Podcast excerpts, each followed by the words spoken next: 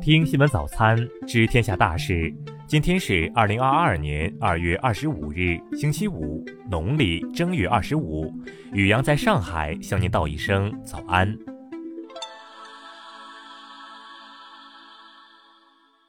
先来关注头条新闻。俄罗斯总统普京于莫斯科时间凌晨五点五十五分宣布对乌克兰进行军事行动。几分钟后，乌克兰多个城市听到爆炸声，空袭警报响起。乌克兰国家边防局表示，俄罗斯军队进入基辅地区。而在乌克兰国内，有议员敦促泽连斯基辞职，来拯救千万人的性命。北约秘书长斯托尔滕贝格称，没有向乌克兰派遣北约部队的计划。早些时候，北约表示，俄罗斯的行动将产生地缘战略后果，将采取更多举措来加强威慑和防御。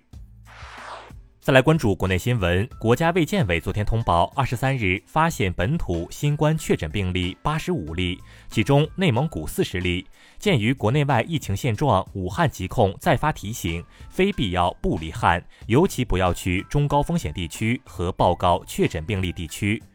国务院联防联控机制消息，今年春运总体平稳有序，客流总量低位运行。全国预计发送旅客十点五亿人次，比二零二一年同比增长百分之二十点七，比二零二二年下降百分之二十九点一，比二零一九年下降百分之六十四点八。国防部新闻发言人谭克飞大校昨天在例行记者会上表示，台独挑衅一日不止，中国人民解放军捍卫国家主权和领土完整的行动就一刻不能停，也不会停。交通运输部消息，为切实解决老年人运用智能技术困难，今年将从打车和公交出行两方面采取措施，推行适老化交通出行服务。教育部通报，为严防寒假期间校外培训泛滥，查处了1.01万个证照不全的机构、918个证照齐全的学科类机构和4218个非学科类机构违规培训行为，并对1042人以一对一等方式违规开展培训行为进行了处理。昨天，国家发改委举行新闻发布会，介绍将进一步完善煤炭市场价格形成机制，对煤炭价格超出合理区间将及时调控监管。中国地震台网测定，昨天下午十二时五十八分、十三时四十四分，在河北唐山市分别发生地震，震级为三点零级和二点三级。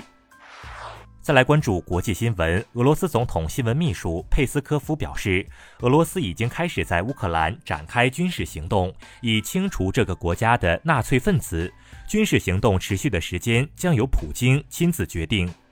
俄罗斯外交部昨天表示，俄方在乌克兰的行动并非战争的开始，而是对全球战争的抵御。鉴于北约的不断东扩，俄罗斯不得已做出这个决定。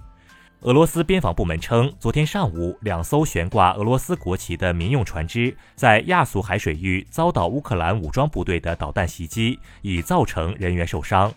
昨天下午七时许，乌克兰国防部在其推特账号上发文称，乌克兰第九十三机械化旅的士兵抓获了两名俄军士兵。乌克兰国防部称，已控制东部防线，俄军损失惨重。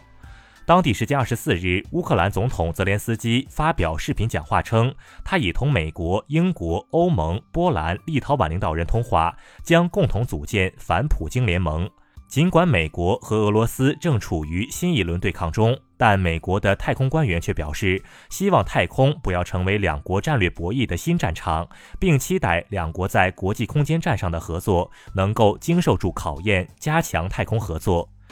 当地时间二十三日晚间，英国女王伊丽莎白二世与首相约翰逊举行了每周例行的电话会谈。伊丽莎白二世新冠病毒检测结果呈阳性，白金汉宫表示症状并不严重。南太平洋岛国汤加因海底火山强烈喷发而断网三十八天，主岛汤加塔布岛和埃瓦岛二十二日恢复网络通信。再来关注社会民生新闻。二零零七年，陕西男子刘某将妻弟媳妇韩某骗出，以五千元卖给其工友袁某。近日，刘某涉嫌拐卖妇女罪被公诉。北京市通报，通州区居民孟某明知违密接，仍去餐厅就餐，此后被确诊。目前，孟某已被立案侦查。